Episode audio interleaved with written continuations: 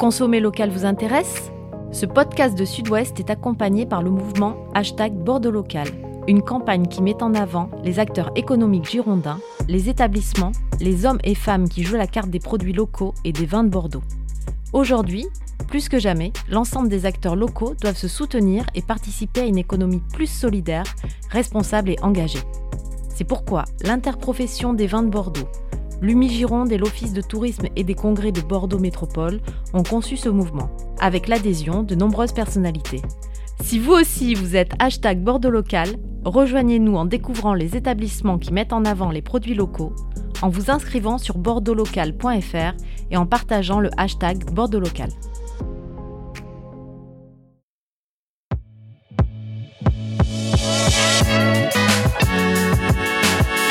Bonjour, je suis Mathieu Hervé. Vous écoutez Les 4 saisons du vin, saison 6. Les 4 saisons du vin est un podcast de la rédaction de Sud-Ouest. Merci d'être là. Bonne écoute.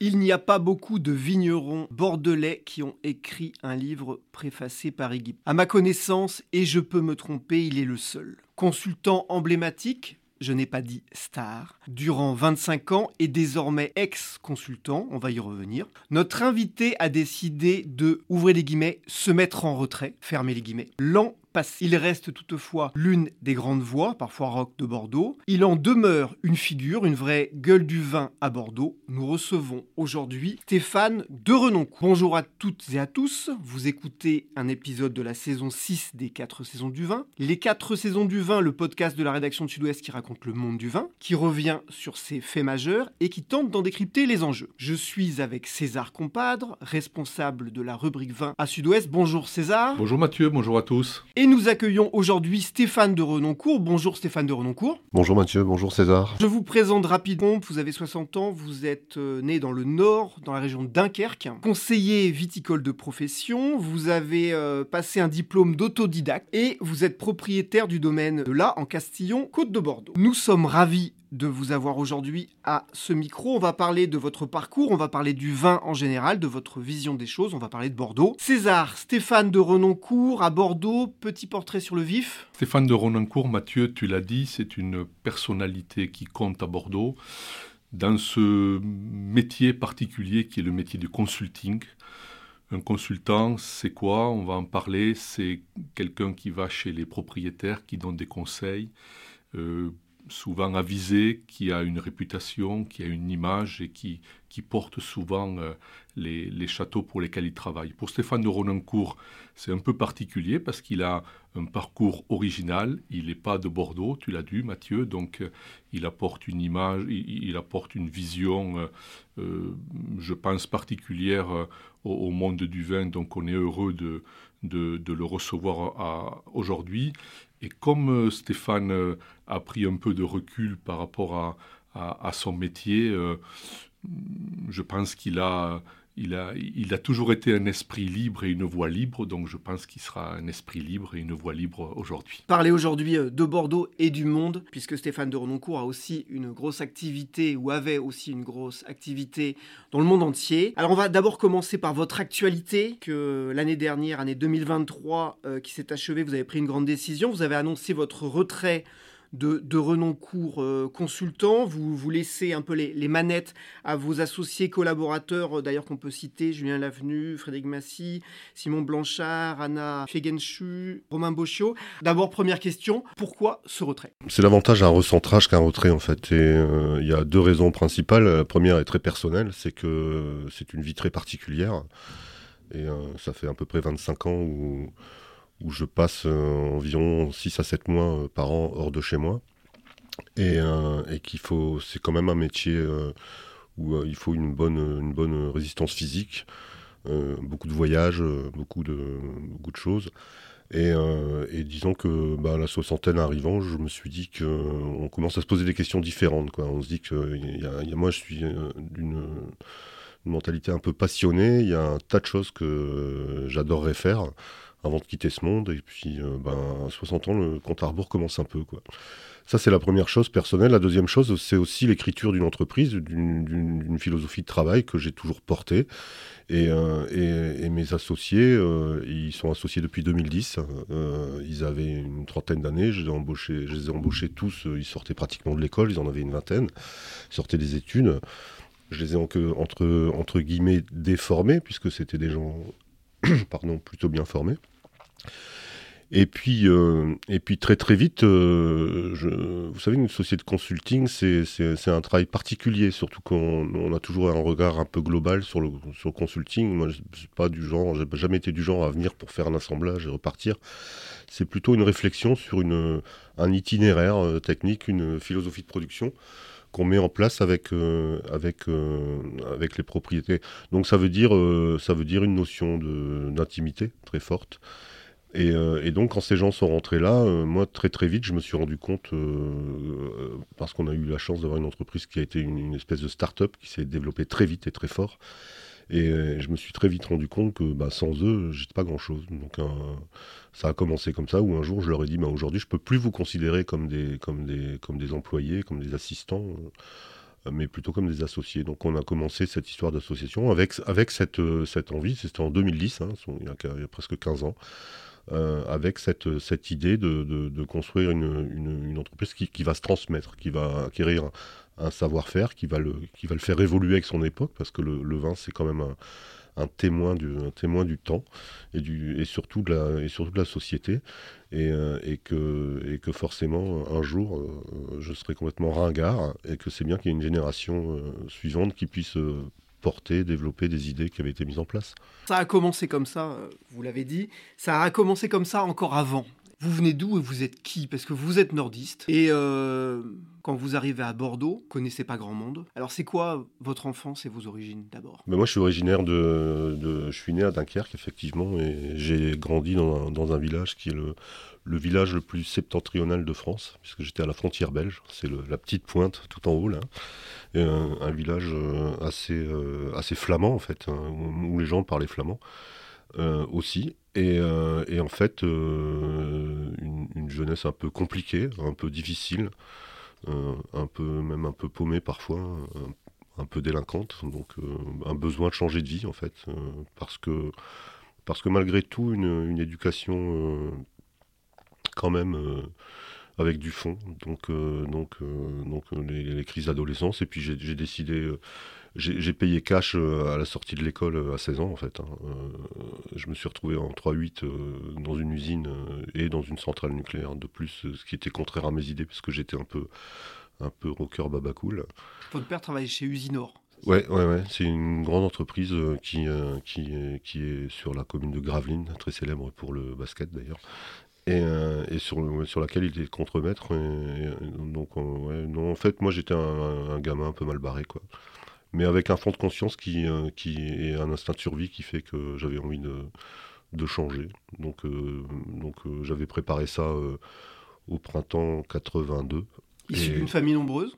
On était, mes, mes, parents ont eu cinq enfants, mais il y, a eu, il y, a eu, des drames dans ma famille. On a, on a perdu deux enfants. Ce qui fait que aussi ça a certainement beaucoup joué sur, euh, sur la suite des choses. Et, euh, et en fait, euh, donc en, oui, en 82. Alors au départ, je devais, je devais, je devais aller dans le, dans le centre de la France pour castrer des maïs. Mais la saison, c'était très chaud de 82. C'était un super millésime, c'est peut-être pas un hasard d'ailleurs.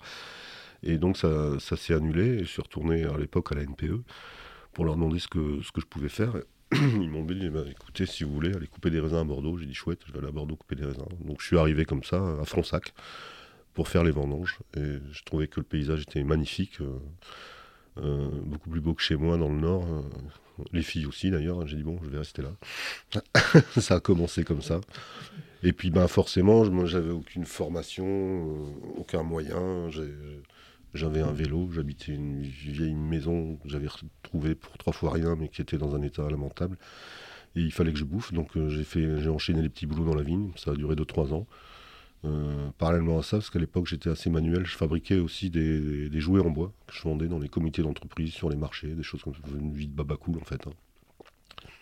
Jusqu'au jour où j'ai j'ai rencontré quelqu'un, Paul Barr, qui à Fronsac, c'était la grave, la fleur caillot. Exactement. C'était l'époque où le, c'était, c'était le gouvernement Mitterrand à l'époque et, il, commençait à lancer les, les, emplois jeunes. On commençait à avoir des soucis avec le chômage des jeunes, donc il lançait des, espèces de contrats sur lesquels euh, l'employeur euh, était, un peu exonéré de charges s'il embauchait. Donc moi j'avais fait un peu de porte à porte en disant ouais, ça qui est sorti parce que dans les campagnes c'était pas encore trop et puis euh, lui m'a ouvert sa porte et ça a été une espèce de, c'était une espèce de coup de foudre parce que c'est la première fois où je suis rentré dans une cave sérieusement. Puisqu'avant je faisais beaucoup de petits boulots à la vigne.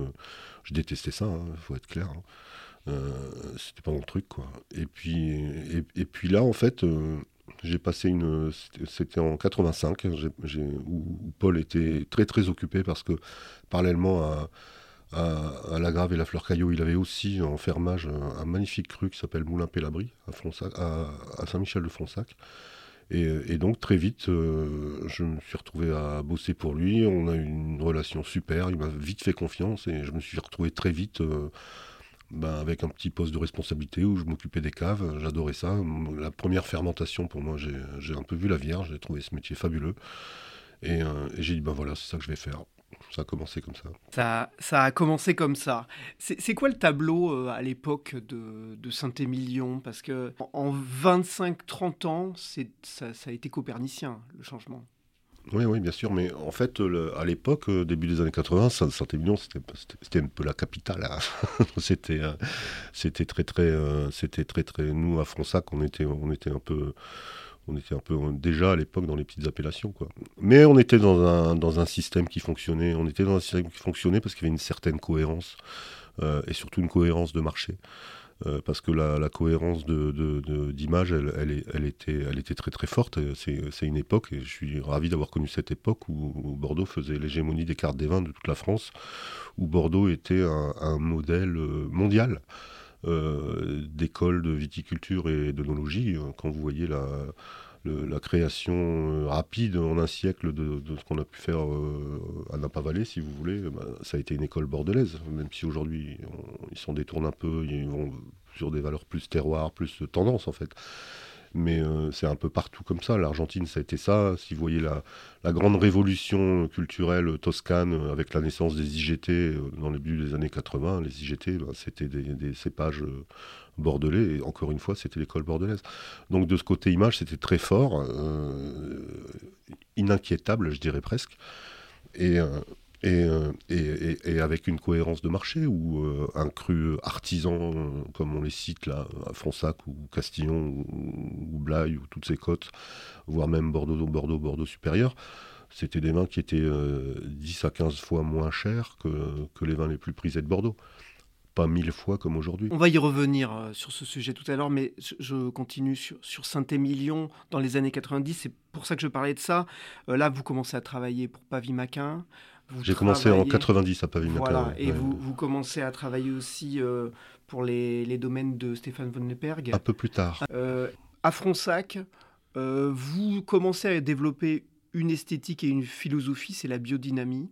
Oui, oui et non. En fait, si vous voulez, j'ai développé aucune esthétique. Moi, j'étais dans un, vraiment dans une, dans une, dans, dans, dans l'apprentissage, en fait assez passionné et, très engagé, mais dans l'apprentissage. Il se trouve que par chance, aujourd'hui, je, pense que c'est une chance, euh, mon patron, Paul Barr, était déjà, lui, très engagé euh, sur des questions environnementales. Donc euh, à l'époque, moi, les dix premières années d'apprentissage, je n'ai connu que la biodynamie. Ça parce que parler avec Thierry Valette, Claude, Claude qui, se souvenait, lui, amusé des années 90 à Saint-Émilion, justement, où il disait, je cite, Maris Barr et euh, le jeune Stéphane de Renoncourt passaient euh, pour des fous avec leur pulvérisation biodynamique. C'est vrai. Mais alors Maris Barr était la maman de Paul. D'accord. Et quand Paul, a, à la fin des années 80, euh, Moulin Pélabri s'est vendu, et donc il a perdu cette, cette propriété, la gestion de cette propriété-là. Et en fait, bah, c'était des petits domaines. Donc il y, avait, il y avait un couple avec leur fils et moi. Donc euh, j'étais forcément le, maillon faible et, euh, je, suis parti. J'ai fait une année euh, pour un autre cru à, à, Fronsac qui s'appelle Château Mazeris. Et puis ensuite, Maris, qui avait des gros soucis avec le, type qui s'occupait de sa cave, m'a proposé de venir. Donc, et j'ai accepté. Mais à cette époque-là, moi, c'était l'époque aussi où Lydia et Claude Bourguignon commençaient, créer leur labo, qui venaient régulièrement. Moi, comme consultant, j'avais François Boucher. J'ai appris la biodynamie avec François Boucher. Alors, c'était un homme discret. Pas, on n'était pas dans un star system comme aujourd'hui. C'était pas non plus un gourou. Euh, derrière lui, on s'est un peu arraché la place du gourou, mais c'est quand même lui qui a formé des gens comme la Louise Leroy, comme, euh, comme la Coulée de Serran, comme, euh, comme Thierry Germain et tant d'autres. Et, et, donc, sans le savoir, finalement, j'avais cette chance d'être un peu initié par, parce qu'aujourd'hui, on peut considérer comme les meilleurs. Ça m'a beaucoup, beaucoup aidé. Ça m'a surtout beaucoup aidé à travers eux de, de, de rencontrer d'autres gens. Euh, donc de, créer finalement un réseau absolument pas bordelais. Moi, je passais beaucoup de temps euh, d'abord dans la Loire où j'ai eu beaucoup de beaucoup d'échanges euh, techniques dans la Loire, puis ensuite en Bourgogne. Et puis aussi dans le sud-ouest aussi, euh, on avait un réseau de, de, vignerons copains euh, sud-ouest euh, sur laquelle on se réunissait sur des thématiques d'éducation, sur des réflexions, sur la technique. Alors c'était Luc de Conti à Bergerac, c'était Pascal Vérag à Cahors, c'était Michel Rius-Pérousse à Irouléguy, c'était c'était chouette. En fait, j'ai eu quand même quelques soucis, j'ai toujours d'ailleurs, d'insertion sociale à Bordeaux, c'est clair. Parce que, euh, parce que d'une part, euh, bah, au départ, ça ne se posait pas, et, c'était peut-être une, époque où les classes sociales étaient plus marquées. Hein.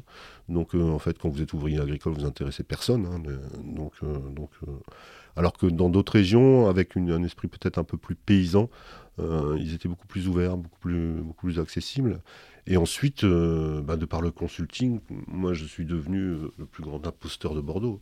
Parce que c'est la première fois où il y avait un consultant qui, qui, avançait avec un peu de succès et qui, et qui n'était pas ni du sérail, qui n'avait pas les codes, qui n'avait pas de diplôme d'œnologie, euh, qui n'avait pas de pantalon rouge, de mocassin gland et tout ce qui est de maison sur le bassin d'Arcachon. Eh ben on va continuer pourtant à, parler avec le plus grand imposteur de Bordeaux. On est, donc on est dans les, dans les années 90, euh, ça y est, je vous y ramène. Et donc, quand même, vous commencez à travailler pour euh, différentes euh, propriétés, vous rencontrez, vous rencontrez des, des gens différents, et puis vous commencez à vous faire votre petite réputation.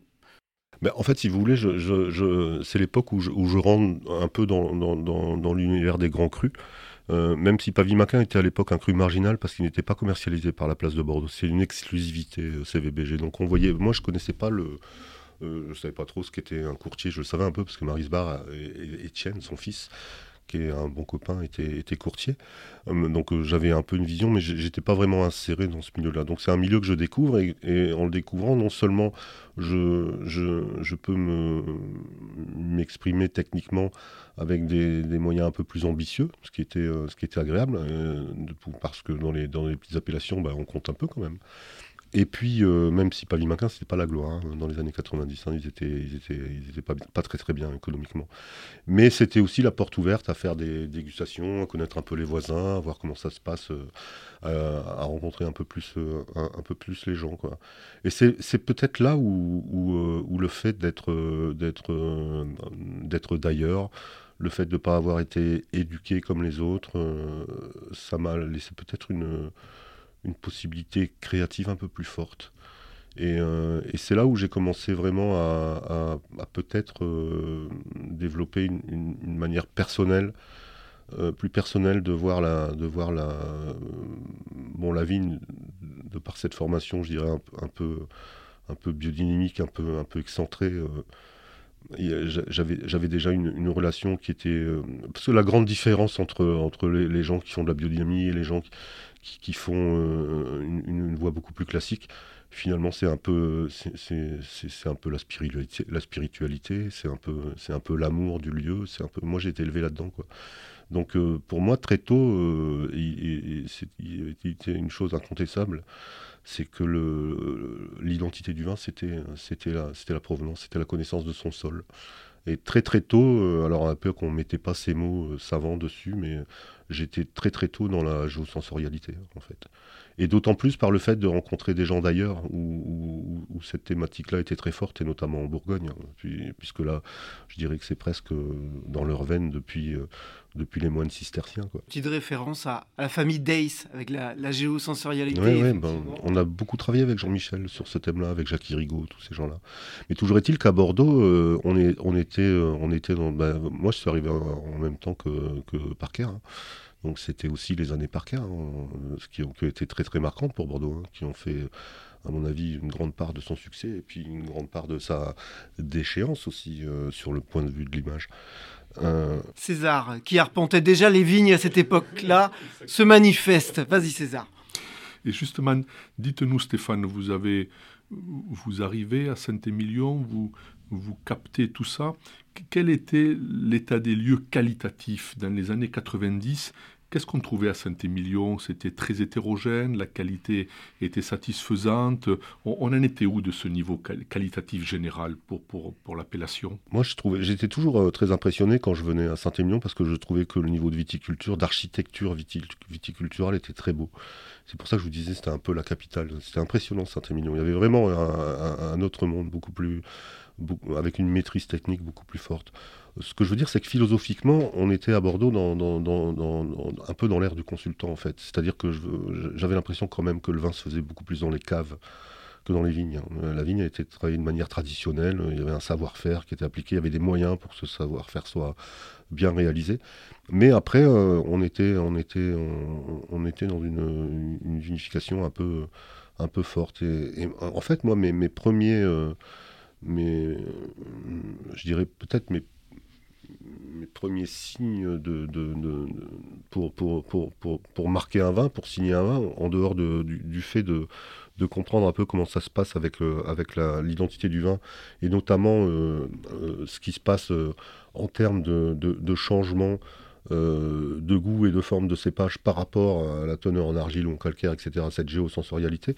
Il y avait aussi une chose qui m'a travaillé très tôt, c'était la c'était le, c'était le, la maturité, le traitement de la vendange. Je trouvais que euh, on, était dans une, époque où on cherchait beaucoup euh, la grosse maturité, il y avait beaucoup d'extraction, il y avait beaucoup de.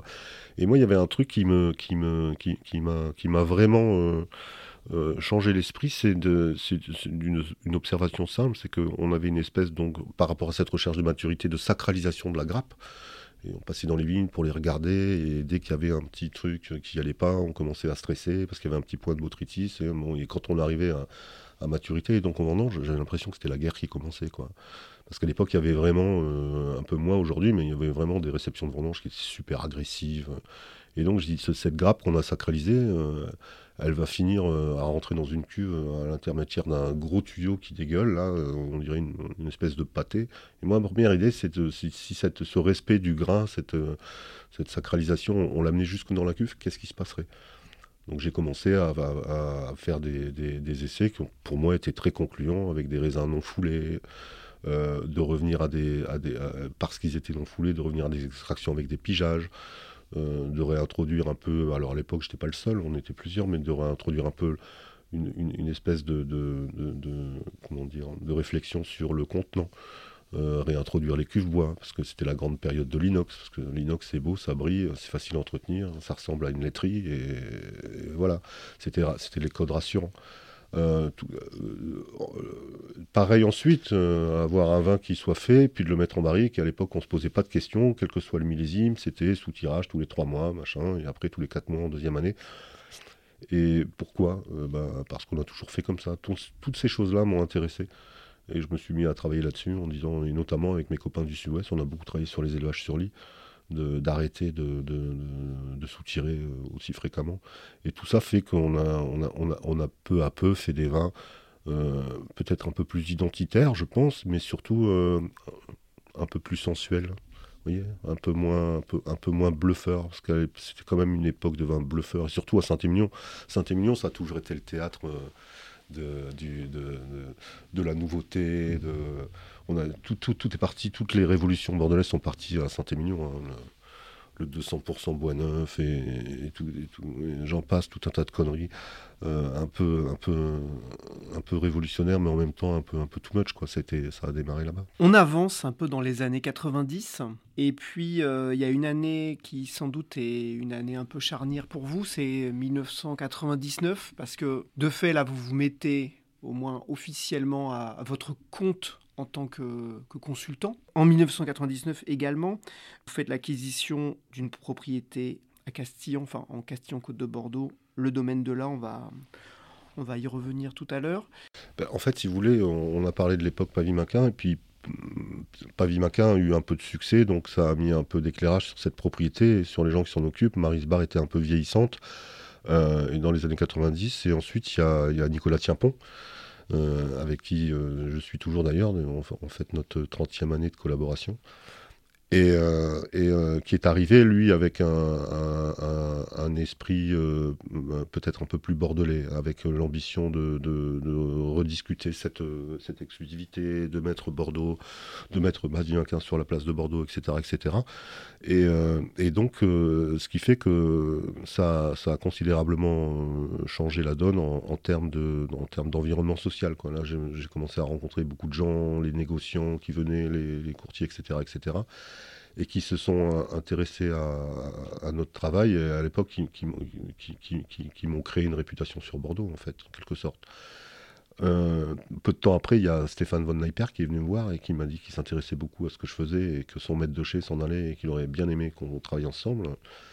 Donc on avait euh, organisé les choses de fait que je reste à Pavimaquin. Moi à l'époque j'étais une espèce de, on appellerait ça aujourd'hui un directeur technique ou un maître de chez plus, je sais pas. Euh, et, donc, euh, je, me suis mis à faire, un peu les deux. C'était en 96. Et en 96, je ne sais pas si vous vous souvenez, c'était la naissance de la Mondotte, qui était un succès incroyable, euh, très merlot, dans un millésime où ce n'était pas les merlots. Et, le vin était, été plébiscité. Donc là, ça, ça, a été très médiatisé. Et en fait, c'était aussi une époque où, on, considérait beaucoup le, consultant. On, avait tendance à le starifier un peu. Donc j'étais un peu starifié, un peu connu. Euh, et, donc, pendant les années qui ont suivi, euh, il y a beaucoup de gens qui sont venus me voir en, me demandant si je pouvais pas regarder un peu. Et puis, il faut dire aussi euh, que j'ai toujours gardé cet esprit un peu, un peu, comment dire, empreint de, de, quête de liberté, et que ça commençait à me casser les pieds de me lever tous les jours à la même heure et d'aller bosser au même endroit. je ne pouvais pas imaginer ça toute ma vie. Donc, ça a commencé à me titiller un peu. Et euh, même si je pensais pas à voyager, parce que c'était une demande qui n'était que euh, bordelaise à l'époque, mais je me suis dit que euh, finalement c'était bon pour le cerveau de pouvoir réfléchir à des dossiers différents, ça me laisserait une plus grande liberté, ce qui est complètement fou, puisque c'est un, piège, puisque ça m'a pris tout mon temps. Mais toujours est-il que voilà. Et comme je suis fait comme ça, et que j'ai rencontré une charmante jeune femme aussi peu de temps avant qui voulait un peu s'investir dans le milieu du vin, bah, j'ai décidé un changement de vie et en six mois, euh, on, a, tout fait. Donc j'ai démissionné, j'ai monté la boîte de conseil, je me suis marié, on a fait un enfant et, j'ai acheté les premiers hectares du domaine de là. Euh, le premier hectare du domaine de là, c'était dans un petit coin de ma tête de, de, réaliser un rêve, parce que moi, mon rêve, ça n'a pas été d'être consultant. J'ai jamais imaginé une carrière pareille. Moi, mon rêve, c'est d'être vigneron. Donc, euh, c'était une manière, en quelque sorte, de réaliser un rêve. Et c'était aussi une question de, comment vous dire, de légitimité. Parce que je, n'étant pas, moi, euh, diplômé, n'étant pas, comme je vous ai dit, euh, étant un peu l'imposteur, un peu le. J'avais quand même besoin de, montrer que j'étais aussi capable de faire du vin. Je pense qu'un consultant doit faire du vin. Stéphane, comment c'était ces premières années de, de consulting. Aujourd'hui, on voit bien euh, ce que fait un consultant, il va chez les propriétaires, il conseille, le propriétaire décide ou, ne décide pas. Euh, racontez-nous une, semaine ou, un mois de, la vie d'un consultant, euh, ça se passe comment dans, ces années-là? Comment vous travaillez? Ah bah, Ça dépend déjà de la saison. ça dépend Sur une année, disons. Non, ben en fait, euh, je vous disais, nous, notre, notre, notre philosophie de travail, ça a plutôt été d'être un, accompagnement avec une vision un peu globale, donc de définir un itinéraire technique et, qui commence d'abord par une, une fine observation des sols pour pouvoir justement déterminer un, profil de vin qui soit, qui, soit, qui, soit, qui soit adapté à son lieu. Et ensuite, de proposer cela aux demandeurs, aux propriétaires, et, ensuite d'organiser tout ça, tout ça avec son équipe. Donc c'est un, un métier qui, qui, va suivre la saison. Donc c'est un métier sur lequel on, est, on est quand même pas mal dans, sur le terrain, dans les vignes. Et, euh, évidemment en accompagnement de, de, suivi viticole. Donc ça s'est compliqué un petit peu plus ensuite parce qu'il y a eu les, les, vignobles étrangers qui sont arrivés. Et au début, moi, j'avais commencé en 2003 par l'Espagne. Et trois mois après, on a eu la Toscane. Ça a été les deux premiers pays euh, étrangers sur lesquels on, a suivi. Et là, il y a eu une espèce d'exaltation, en fait, euh, parce que au-delà euh, d'aller. Moi, j'allais en Ribera del Duero, puis, puis en Toscane. Mais vous rencontrez des problématiques différentes. Vous rencontrez déjà à l'époque ce qui nous nous inquiétait pas encore ici, c'est se battre contre le soleil. Puisqu'ici, à l'époque, on se battait un peu contre l'eau à Bordeaux. c'est aussi rencontrer une culture différente, des goûts différents, une gastronomie différente. Et j'ai toujours beaucoup aimé ça parce que ça me permettait d'apprendre euh, un pays sur ces thématiques-là. À ce niveau-là, la, la, conversation, il faut dire que 17 pays différents dans le portefeuille ou dans, les, dans, la clientèle, euh, donc avec des problématiques complètement différentes, avec des cépages, des climats. Là, vous avez changé d'univers quand même. Oui, j'ai changé d'univers, mais ça s'est fait progressivement en fait. Euh, ce qui s'est passé aussi, c'est que moi, bon, j'ai commencé par le, par, je vous disais, par l'Espagne et l'Italie. Et après, il y a, comme, comme je vous disais que le consultant était assez starifié. Bah, j'ai été consulté par pas mal de, pays, euh, je dirais presque starifiables. Donc il y a eu l'Afrique du Sud, il y a eu le, le, Chili, il y a eu l'Argentine, euh, la Californie, le Nouveau Monde en fait, ce qu'on appelle le Nouveau Monde. Et en fait, ça m'a jamais trop branché, moi. Parce que quand j'arrivais là-bas, finalement, on me demandait un peu de faire ailleurs euh, ce que je faisais à Bordeaux. Et parallèlement à cela, euh, j'ai eu quelques demandes euh, que n'importe quelle personne intelligente aurait, aurait euh, envoyé de la main et que moi j'ai considéré parce que ça, ça, rejoignait un petit peu ma vision et ma passion. C'est-à-dire, moi j'ai remonté l'histoire en fait. Je suis allé beaucoup vers, vers, vers, vers, les zones où il y a une vraie tradition historique, où il y avait vraiment quelque chose à faire, où il y avait déjà de l'existant, au niveau terroir, mais aussi au niveau matériel végétal, avec des cépages passionnants mais qui avait été relégué à une consommation euh, domestique euh, avec de la rusticité. Et redessiner ces choses-là, euh, les, les, accorder avec leur histoire et en faire des, produits de qualité avec une dimension internationale, ça, ça m'a beaucoup passionné. Donc moi, je suis plutôt parti ensuite vers, vers la Grèce, vers le Liban, vers la Syrie, vers la Turquie, vers ces pays-là. César, je me tourne vers toi. Et là, il y a une dimension technique dans ce, dans ce métier euh, de consultant. Il n'y a pas que de l'imposture, euh, pour reprendre l'expression. non, non, il n'y a pas que de l'imposture, il y a du savoir-faire. Et je, je, retiens deux, deux, mots que vient de dire Stéphane, se battre contre le soleil ou se battre contre l'eau. Aujourd'hui, dans, le vignoble ici à Bordeaux, euh, on se battait contre l'eau, donc et maintenant on se bat contre le soleil. On aimerait avoir votre sentiment technique. quels sont les deux ou trois points euh, sur lesquels il, faut, il, faut insister concernant la manière de faire le vin ici à Bordeaux? Est-ce que par exemple, vous pensez qu'un cépage comme le merlot, qui, produit beaucoup d'alcool, est un cépage condamné. Est-ce que vous pensez qu'il faut ouvrir le, dossier sur l'irrigation? Est-ce qu'il faut ouvrir le dossier sur la densité de plantation, sur la hauteur de feuillage? Comment vous voyez les, éléments sur lesquels il faut jouer aujourd'hui pour au final continuer à faire de grands vins à Bordeaux? Bah, Déjà, on, si on essaye d'extrapoler un peu les choses, moi je sortirais déjà il faut. Parce qu'aujourd'hui, le, vin, enfin, on a changé d'époque. Et, le vin, c'est un témoin de son époque, donc il, changera d'époque, il suivra l'époque, quoi qu'il en soit. Et, donc il, aura, il, aura, il, aura, que faire de tous ces codes tous ces récits de rente, toutes ces choses sur lesquelles on s'appuie euh, depuis des lustres, les classements, les 1885, les, règles. Parce qu'aujourd'hui, on peut très très bien réussir euh, en dehors d'une appellation. Nous, on le voit très bien. Moi, j'essaye de supporter vraiment avec, euh, avec courage et avec force une petite appellation qui m'emmerde depuis 20 ans. Oui, parce qu'aujourd'hui, on est victime de nos appellations. Mais il y a un plafond de verre. Bah, bien sûr, il y a un plafond, il y a un plafond de verre parce que, parce que, parce que, et qui est en train d'exploser parce qu'aujourd'hui, il y a des espaces de liberté qui existent. Quoi. On peut faire des vins de France et là, personne ne vous empêchera de faire tout ce que vous citez. Fondamentalement, je crois que la première invitation, mais on la voit, hein, parce qu'il y a une révolution euh, qui est faite à Bordeaux, hein, attention, hein.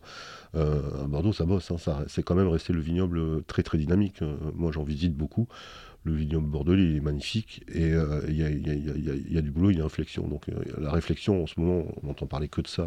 Vous voyez les réseaux sociaux, c'est revenir euh, par bonheur euh, à l'essentiel, c'est-à-dire le sol, un sol bien structuré, euh, un matériel végétal de qualité bien implanté sur lequel on puisse avoir des, enracinements de qualité qui font qu'on va réguler un petit peu euh, l'alimentation hydrique et, toutes ces choses-là font qu'on a encore pas mal de boulot pour pouvoir, euh, pour pouvoir, pour pouvoir avancer, pour pouvoir améliorer les choses. Ce qui fait que pour moi, le merlot, et d'ailleurs, le, moi, moi, le merlot, j'adore, hein. je, suis un peu né avec, et, je trouve qu'on le malmène un peu. d'ailleurs, c'est toujours lui qu'on met en, qu'on met en avant, c'est lui qui doit disparaître, c'est lui qu'on doit tuer. Moi, je suis désolé, mais euh, ça fait 25 euh, ans que j'entends que le cabernet va amener de la fraîcheur euh, par rapport au merlot, qui est un peu, un, peu rond, un peu patapouf, un peu sucré quand il n'est pas bien fait. C'est, dans un sens, c'est vrai dans la sensation, mais, mais dans l'analyse, c'est pas vrai.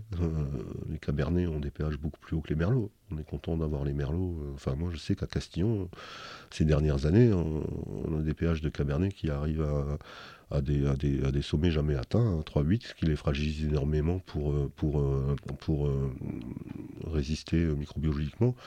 Et moi, c'est une chose que j'ai changé hein, chez moi. Hein. Avant, j'assemblais très tard et maintenant, j'assemble très tôt.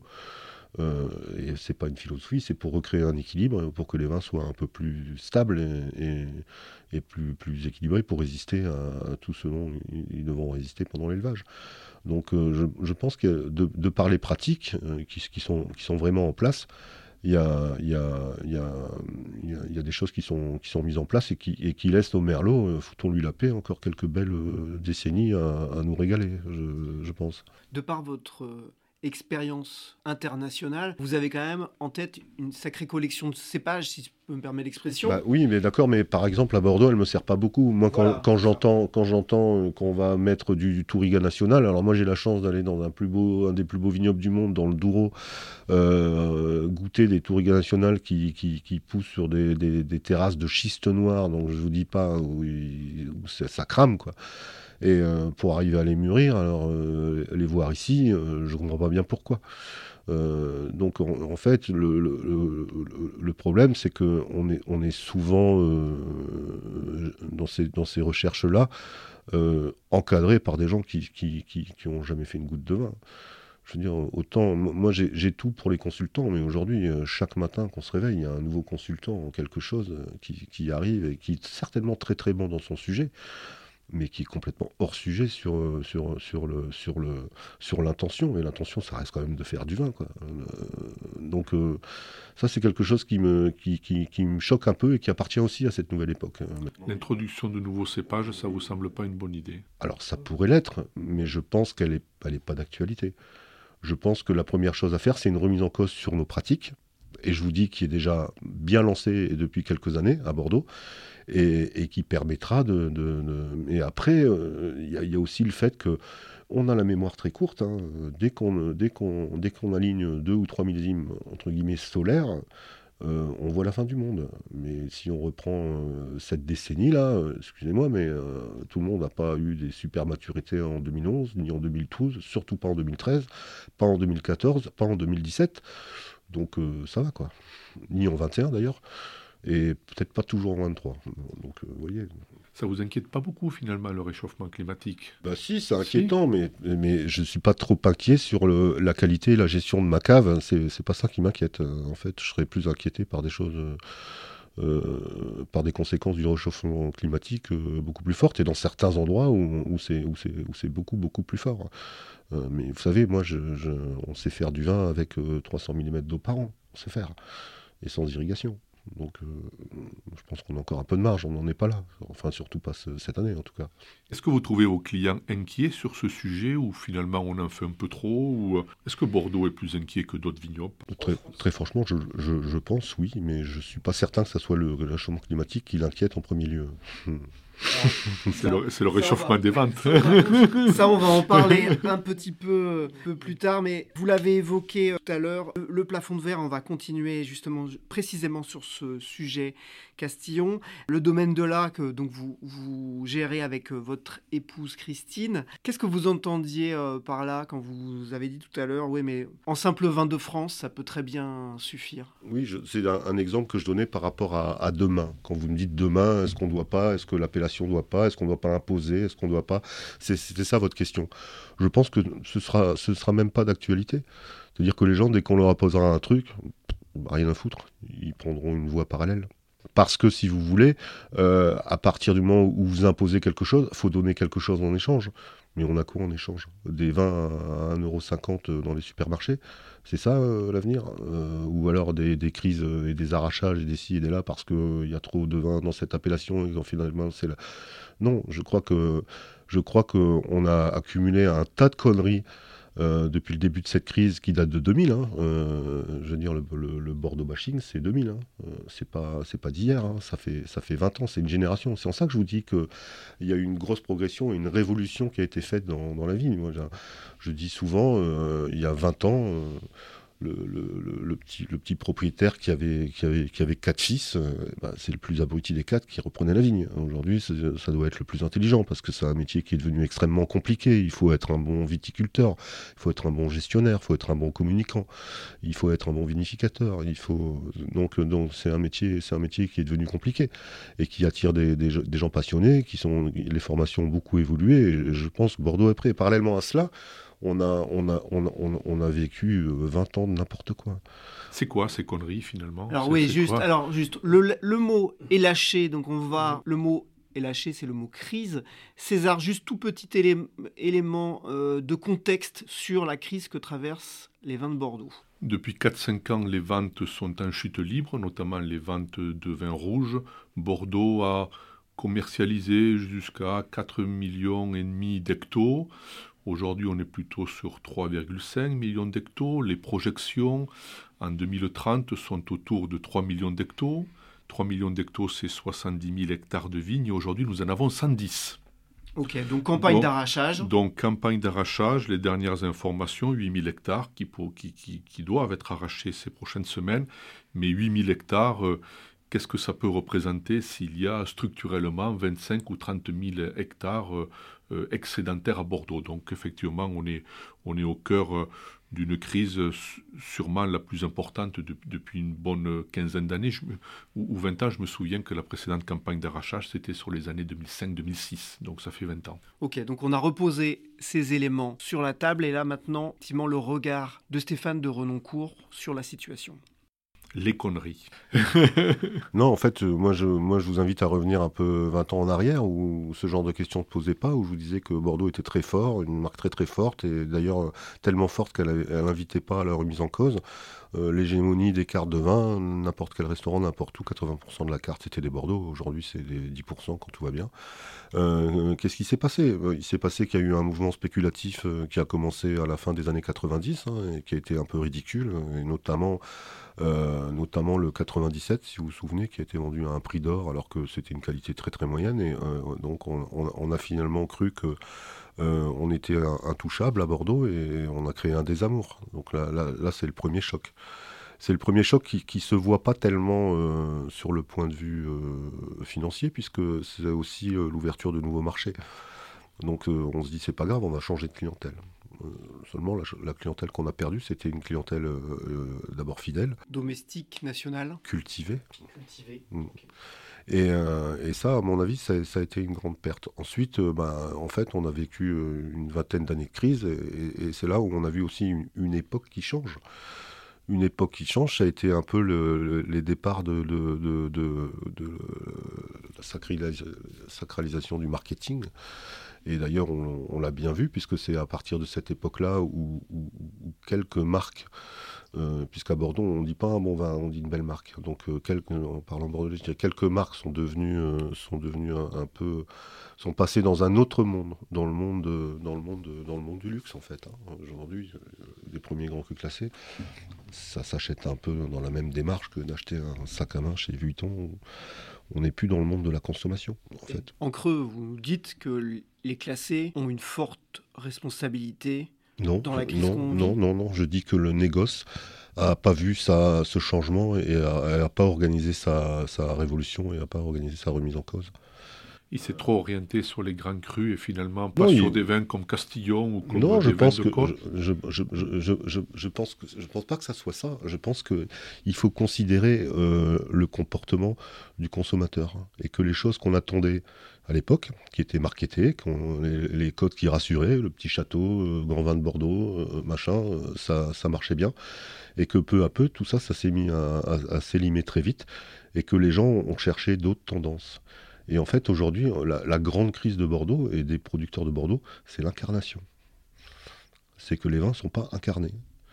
Euh, vous allez à la Bourgogne, par par rapport à tous ces vignobles qui ont explosé, la Bourgogne, la Loire, où quand souvent l'étiquette elle porte le nom du propriétaire, euh, domaine euh, Trucmuche, propriétaire à Von Romané ou, à Chinon.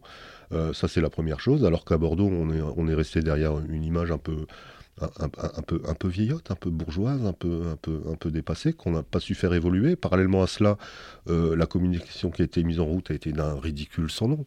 Euh, je vous rappelle, euh, au début des années 2000, les petits nœuds papillons, déjà au début des années 2000, des petits nœuds papillons, à part mon copain Christian Silly, je n'en connais pas beaucoup qui en portent un, mais donc, donc, donc les gens n'ont pas pu, comment, comment vous dire, se ben, s'identifier à ça. C'est pas possible. Puis après, il y a eu cette jeunesse dorée là sur, sur le perron d'un château. Vous vous souvenez de ces affiches Cette campagne, ils étaient beaux, inaccessibles, très fils d'eux. C'est pareil, on peut pas. Et puis parallèlement à cela, cette image de, de, de, de, choses un peu inaccessibles, un peu, un peu luxueuses, un peu prétentieuses, je dirais même, euh, il y, a, y, a, y, a, des cours qui se cassent la gueule. Et aujourd'hui, le problème de Bordeaux, euh, c'est ça c'est qu'on n'est on est plus crédible parce que quand, quand, vous achetez, d'abord vous l'avez très bien dit euh, euh, César avec vos chiffres, c'est qu'on se rend compte de quoi C'est que les gens boivent moins, mais ce qui est sûr c'est qu'ils boivent mieux. Et ce qui serait intéressant, c'est de voir un petit peu le ticket moyen qu'il y avait à l'époque où ils buvaient des millions d'hectos. Et le ticket moyen d'aujourd'hui, c'est pas du tout le même. Donc ils ont monté leur truc. Et nous, tout ce qui est euh, petites appellations, euh, Bordeaux, d'ailleurs, Bordeaux et Côte, aujourd'hui, il n'y a pratiquement plus de différenciation. Ils ont les mêmes cours. Ils avaient les mêmes cours parce qu'aujourd'hui, il n'y a même plus de cours. On est vraiment au fond. Et comment D'ailleurs, on ne les communique plus, les cours. Ouais. On les communique plus, il n'y en a plus. Ouais. Mais si vous voulez, je ne sais pas moi, euh, l'image du vin que vous avez, si vous avez un peu une culture du vin un peu globale, l'image du vin que vous avez, euh, et que vous êtes invité ce soir chez un ami, vous n'avez pas eu le temps de prendre une bouteille dans votre cave, et que vous allez rester chez un caviste, vous allez prendre quoi pour faire, Si vous aimez votre ami. Hein vous allez, je ne sais pas, selon votre budget, vous allez, vous allez taper du, du, 15 euros, du 20 euros, du, quelque chose hein, qui ça correspond à un sens. Des Bordeaux à 2 euros, à 3 euros, bah, ça peut pas être bon. Comment on peut faire du vin à ce prix-là? C'est ça qu'ont les gens dans, la consommation. Est-ce euh, que vous, qui circulez beaucoup, qui, qui voyez beaucoup de propriétés, est-ce que vous pensez qu'il y a un problème de qualité? Intrinsèque sur une partie des vins de Bordeaux, des bouteilles qui arrivent sur les tables des consommateurs et qui sont déceptives parce que la qualité n'est pas à la hauteur. Il y en a certainement comme dans toutes les appellations, mais je dirais que ce n'est pas le sujet majeur. Le, sujet majeur, c'est un, sujet, je vous ai dit, d'incarnation, c'est qu'une bouteille de Bordeaux, ça incarne rien. Aujourd'hui, c'est ah Bordeaux, c'est tout pareil. Euh, et en fait, euh, et en fait, moi, moi, alors moi personnellement, c'est quelque chose que j'ai réalisé très très tôt. Et parce que quand, quand on a créé le domaine avec Christine, on, a, on, a, on s'est vraiment euh, impliqué comme des, propriétaires bordelais. Moi, j'avais 27 clients sur la place de Bordeaux. Euh, j'avais trois courtiers. J'avais fait tout comme il faut. J'écoutais mes courtiers. Attention, tu dois sortir à tel prix parce que la machin, ok, ça sera tel prix. En, cela, je, je, fais une parenthèse. En cela, effectivement, vous êtes beaucoup plus connu que votre vin. Alors ça, c'est volontaire. C'est que moi, j'ai jamais voulu euh, mettre ce vin en avant tant que j'étais consultant parce que je trouve que c'est indécent. Euh, je voulais pas que ça soit euh, le vin euh, de Stéphane de Renoncourt du consulting. Je voulais pas ça. Donc moi j'ai jamais communiqué, jamais mis mon vin en avant. J'ai jamais profité de cette notoriété pour mettre le vin en avant. J'en ai profité pour d'autres choses, hein, c'est pas ça, mais, mais, mais, pas pour cela. parce que pour moi, c'était important, ça faisait partie de mon éthique, et, dès, le départ, je veux faire un vin de lieu, et, aujourd'hui, je me rends compte que le vin, il, est, il, marche bien, on a la chance de nous d'être à Bordeaux et d'avoir toute la production sous allocation, on manque de vin. Euh, donc c'est ce qui me donne aussi beaucoup d'espoir et ce qui m'a beaucoup fait réfléchir sur la situation, sur la situation euh, bordelaise. Donc je vous dis certains, un, problème d'incarnation parce que euh, moi en, 2012, donc 99-2012, c'était quand même pas mal de temps et, je, ne voyais pas la situation avancer, je voyais pas la construction d'un bel édifice en fait. Je voyais un truc qui marchait parce que ça marchait, hein, je vendais mes vins en primeur. Et puis euh, jusqu'en 2010, parfait. 2011, c'était un peu plus compliqué. Donc les courtiers m'ont dit bravo, tu as vendu les trois quarts de ta production, c'est génial pour un Castillon, machin, ça n'arrive pas. Et puis en 2012, ils m'ont dit bravo, tu as vendu la moitié. Et puis 2013 est arrivé et, on fait comment? Donc je leur ai dit, moi les gars, le problème c'est qu'on fait la vente primeur et derrière, dans l'année, j'ai aucune demande de, vin livrable. Ils m'ont dit, ouais, je comprends, mais tu sais, c'est compliqué. Donc j'ai dit, bon, bah, il faut que je les vende moi-même. Et en allant les vendre avec, avec, avec, euh, avec, Christine, on s'est rendu compte euh, de, l'étendue des dégâts. On s'est rendu compte qu'en termes de marque, euh, puisqu'il faut parler de marque, on n'avait strictement rien construit. Et qu'il y avait des vins partout et n'importe où, à, n'importe quel prix, et que finalement, ça ne se valorisait pas, ça ne s'installait pas. Et donc, moi, j'ai appelé mes, mes, courtiers pour leur expliquer ça, et puis ils m'ont dit que c'était compliqué. Alors j'ai dit, bah, écoutez, si c'est compliqué, je vais m'en occuper, on va s'en occuper tout seul. Et donc à partir de là, bah, il a fallu qu'on se bouge pour les vendre le vin. Et c'est là où je me suis vraiment rendu compte de la, du manque d'incarnation des vins de Bordeaux. Parce que, le, parce que le, partout où on est allé, euh, que ce soit des cavistes, des grands restaurants, on a, fait, on, a pris le bâton de pèlerin et puis on est tapé à la porte. Voilà, on est vigneron, on a besoin de vendre notre vin. Je crois qu'on fait des bons vins, goûter. Mais on a eu un accueil mais absolument magnifique. Et les gens nous ont dit, mais on voit jamais, on ne voit jamais de Bordelais. Et ça m'est arrivé, c'était au Plaza Athénée, quand je suis rentré, on m'a fait patienter, machin, on m'a offert un café, et puis à côté de moi, il y avait Aubert de Vilaine avec ses échantillons, quand même. À Bordeaux, on ne les voit pas. Donc ça, il faut vraiment qu'à Bordeaux, on, comprenne ça, qu'on réalise ça. Pour moi, c'est le sujet le plus important. Et évidemment, le prix. Il faut arrêter de baisser les prix, il faut monter les prix. Il faut monter les prix. Il faut monter les prix. Bien sûr, il faut monter les prix. Parce, que... Parce que vous n'êtes pas crédible. Parce que vous n'êtes pas crédible. Vous pouvez pas, vous pouvez pas acheter un produit qui va, qui va, qui va incarner les codes que vous lui faire, euh, qui sont des codes quand même magnifiques. Euh, le vin, c'est, on a soif, on boit de l'eau, on boit pas du vin, quoi. C'est le rêve, c'est, c'est l'enfance, c'est les souvenirs, c'est et vous payez ça pour, pour 4 balles, vous, un truc de qualité Ça n'existe pas. Ça n'existe pas. Donc il faut réduire la production, malheureusement, et arracher des vignes. Je suis d'accord, parce que parallèlement à tout cela, euh, à cette baisse de, de consommation, il faut voir aussi qu'on plante des vignes partout. Mais vraiment partout. Moi, j'ai été appelé dans des endroits insensés. Vous êtes bien placé pour le savoir. Ouais, ouais. Et, donc la production mondiale, elle, elle monte. Et tous ces gens qui arrivent avec leur, euh, leur, euh, leur manière de communiquer, quelle que soit la qualité du produit, je ne pense plus que la qualité du produit, elle soit au centre aujourd'hui. Donc je vous dis, c'est l'incarnation. L'incarnation, c'est qui le fait, comment il a fait, ce qu'on veut, c'est l'histoire d'un vigneron. Le mec, qui, euh, le mec comme moi, qui, arrive de nulle part, c'est une épopée. On aime ça, on aime, ces gens-là. Et à travers le vin, on goûte ce vin, et puis on raconte une histoire autour du vin. Qu'est-ce qu'on raconte comme histoire à Bordeaux? On l'a l'histoire, mais elle n'est pas véhiculée. Donc ça, c'est un, vrai sujet. Et puis, effectivement, il faut monter les prix. Il ne devrait pas y exister un Bordeaux à, moins de, je sais pas moi, à moins de 10 euros. Euh, pour, parce qu'un petit vin, 10 euros, c'est cohérent. Mais un petit, une étiquette avec marqué Grand Vin de Bordeaux à 3 euros, excusez-moi. Et sur les dégâts des grands crus, là vous parlez qu'il faut augmenter le prix des vins, donc on, l'a compris sur les Bordeaux, sur les côtes, mais sur les grands crus, euh, on, est vraiment allé trop loin, on en prend conscience ou on... Non, mais je pense qu'encore une fois, que, là, il y a, peut-être des questions à se poser euh, dans le négoce.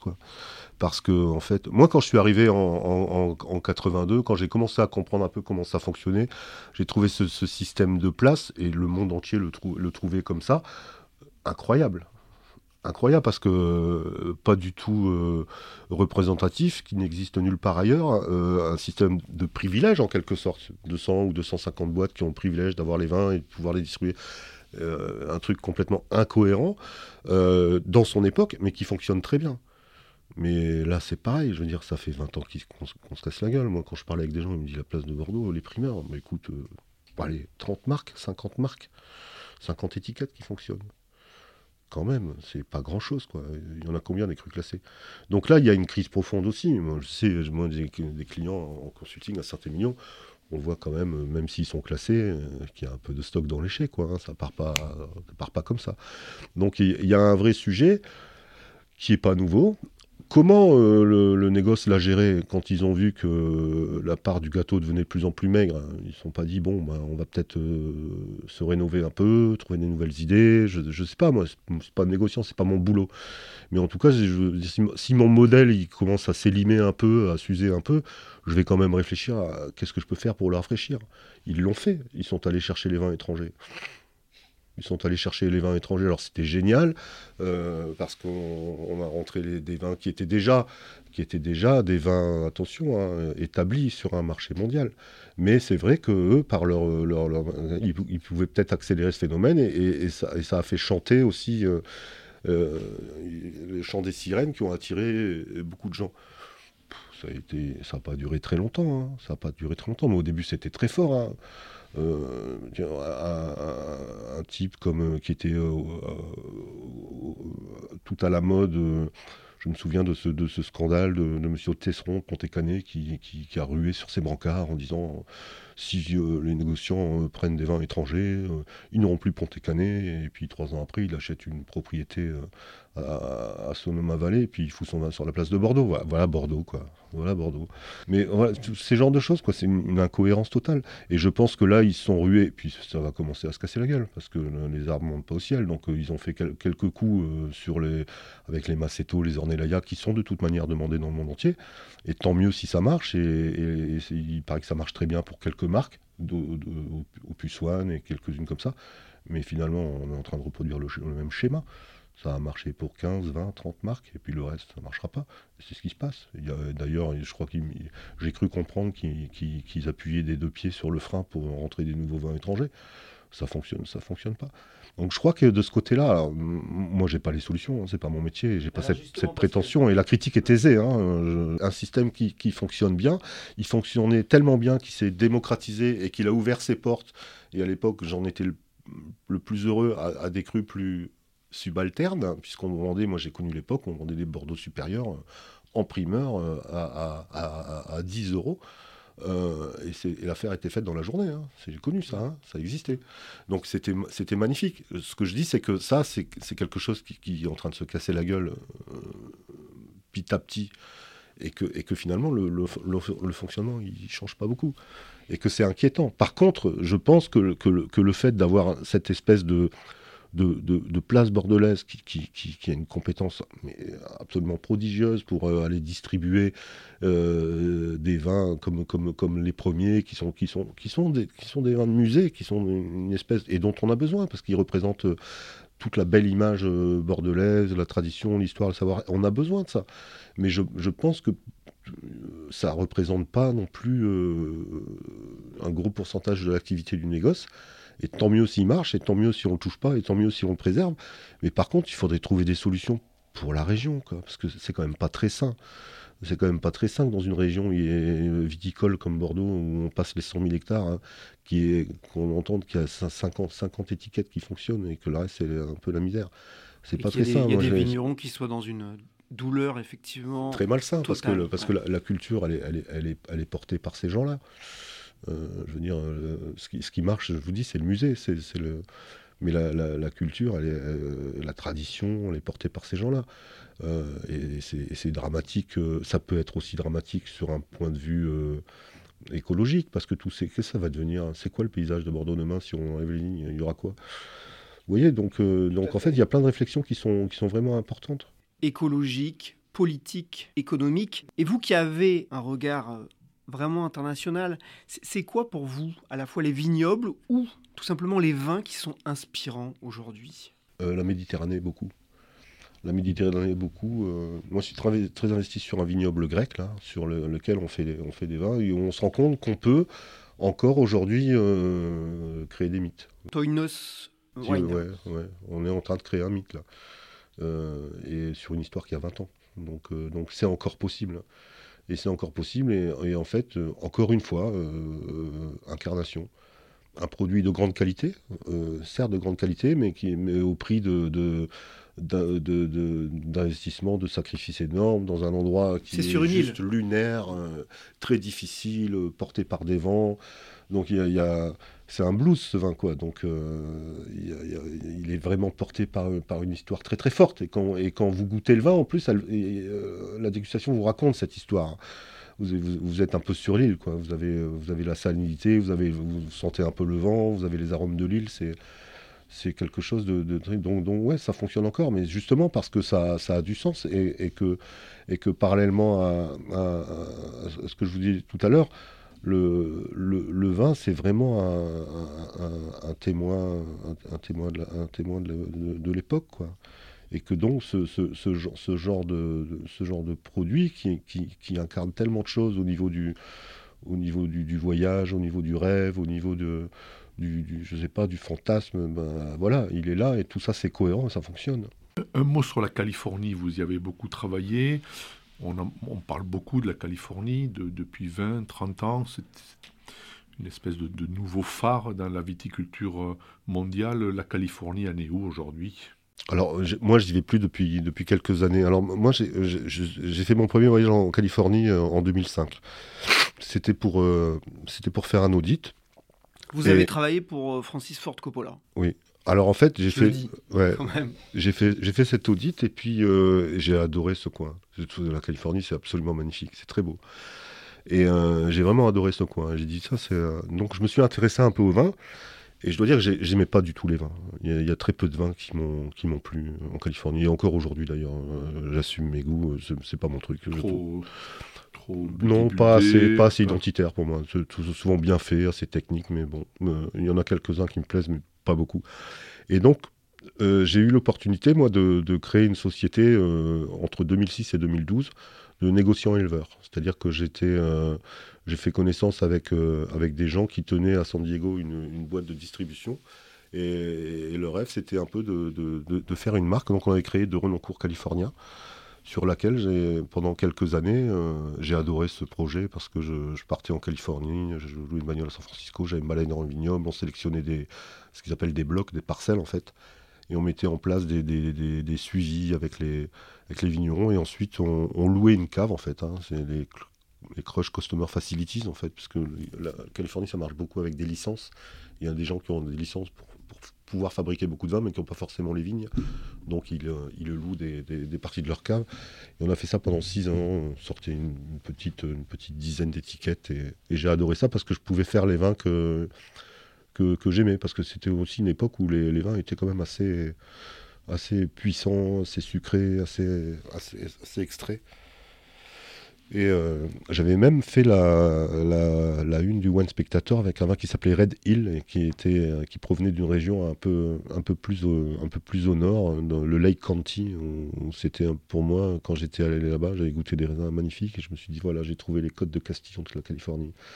Et ça me permettait de faire une bouteille qui n'était pas très chère euh, par rapport aux vins californiens qui sont extrêmement chers et ça avait très très bien, très, très bien fonctionné. Bref, et puis ensuite, euh, peu de temps après, effectivement, il y a Francis Ford Coppola euh, qui m'a appelé, grâce à Frédéric Angerer d'ailleurs, qui, qui, le connaît bien, et, parce que je crois que Francis, la tour, hein. Francis était administrateur de la Tour. Directeur de la Tour. Et, Francis se posait des questions sur sa, sur sa production, et il voulait changer un peu les choses, et il avait demandé à Frédéric euh, s'il connaissait des gens qui pouvaient aller un peu dans ce sens-là, et Frédéric a, eu la gentillesse de, de, me citer, donc j'étais allé rencontrer M. Coppola.